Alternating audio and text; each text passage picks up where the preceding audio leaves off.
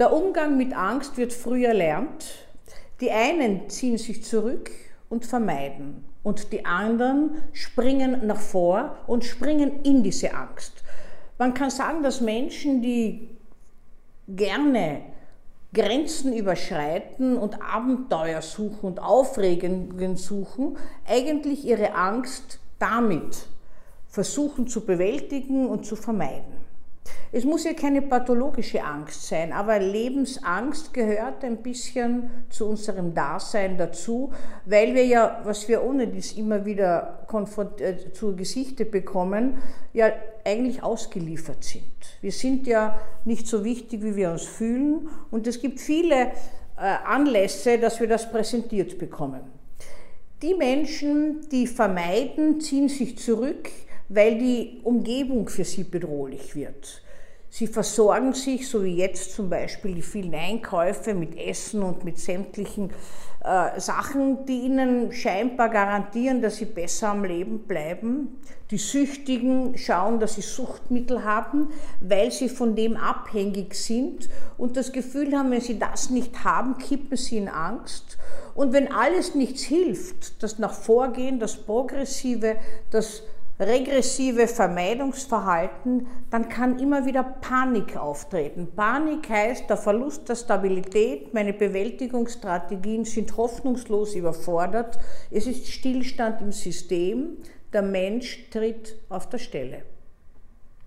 Im Wesentlichen wäre das Wesentlichste dabei, weiterzugehen in dieser Krise, so schnell oder so langsam man eben selbst gehen kann.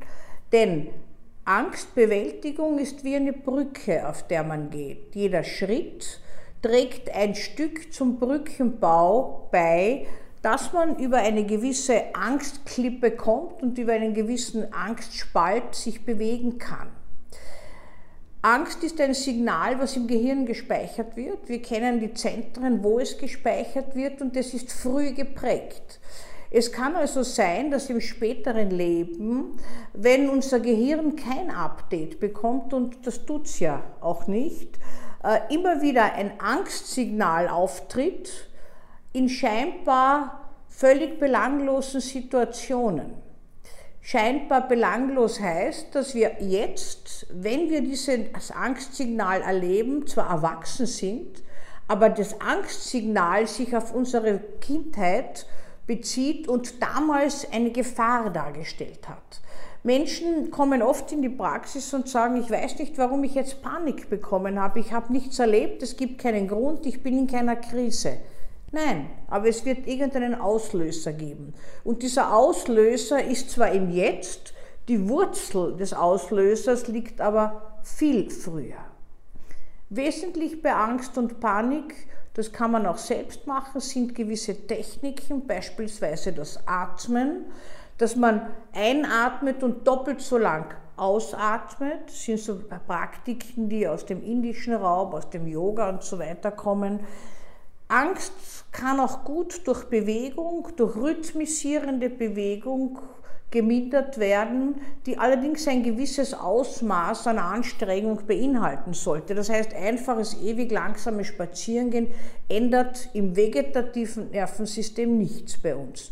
Wir sagen, ein schnelles Gehen, etwa eine halbe Stunde oder länger, nicht darunter. Erst dann kommt es zu einem Umschalten von einem Sympathikus, also vom Nerv der Wachheit, Anspannung, in eine Entspannung hinein. Diejenigen, die Meditation, autogenes Training, Entspannungstechniken gelernt haben, können das auch anwenden, aber nicht glauben, dass damit die Angst komplett besiegelt wird. Wichtig ist, dass man die Angstgefühle auch aussprechen kann und dass jemand zuhört, der Verständnis dafür zeigt. Angst, die aufgestaut wird und nicht ausgesprochen wird, wächst an und kommt ins Unermessliche und dann kommt die sogenannte Angststörung. Angst vor allem und jedem. In vielen Therapien wird man mit der eigenen Angst konfrontiert. Die eigene Angst wird versucht genau anzuschauen und man wird konfrontiert damit, dass man durchgeht durch diese Angst. Was ist das Schlimmste, was jetzt passieren kann? Und dann kann man sich einiges vorstellen, wie man weiterkommen und weiter mit dieser Angst leben könnte, solange bis sie abklingt.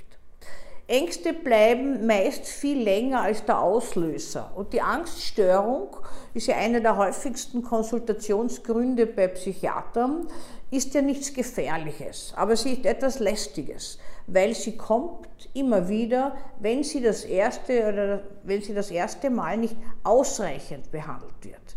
Das heißt, das Gehirn muss Angsttrigger verlernen und diejenigen, die Angst haben, müssen eigentlich gar nicht mehr wirklich wissen, wie das war. Erst dann ist wirklich ein Neubeginn möglich.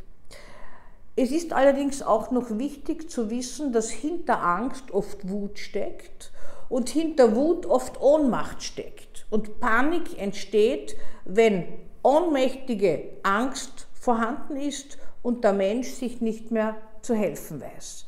Daraus kann sich durchaus aus einer Krise eine Chance ergeben und auch aus Angstsituationen können völlig neue Bewältigungsstrategien und auch Blickwinkel gelernt werden. Denn der Standort bestimmt immer auch die Sicht der Dinge. Das heißt, wenn ich gelernt habe, mit meiner Angst umzugehen, dann habe ich im Leben auch einen wesentlichen Schritt gelernt, mit Lebensangst umzugehen. Und Lebensangst ist immer auch Todesangst.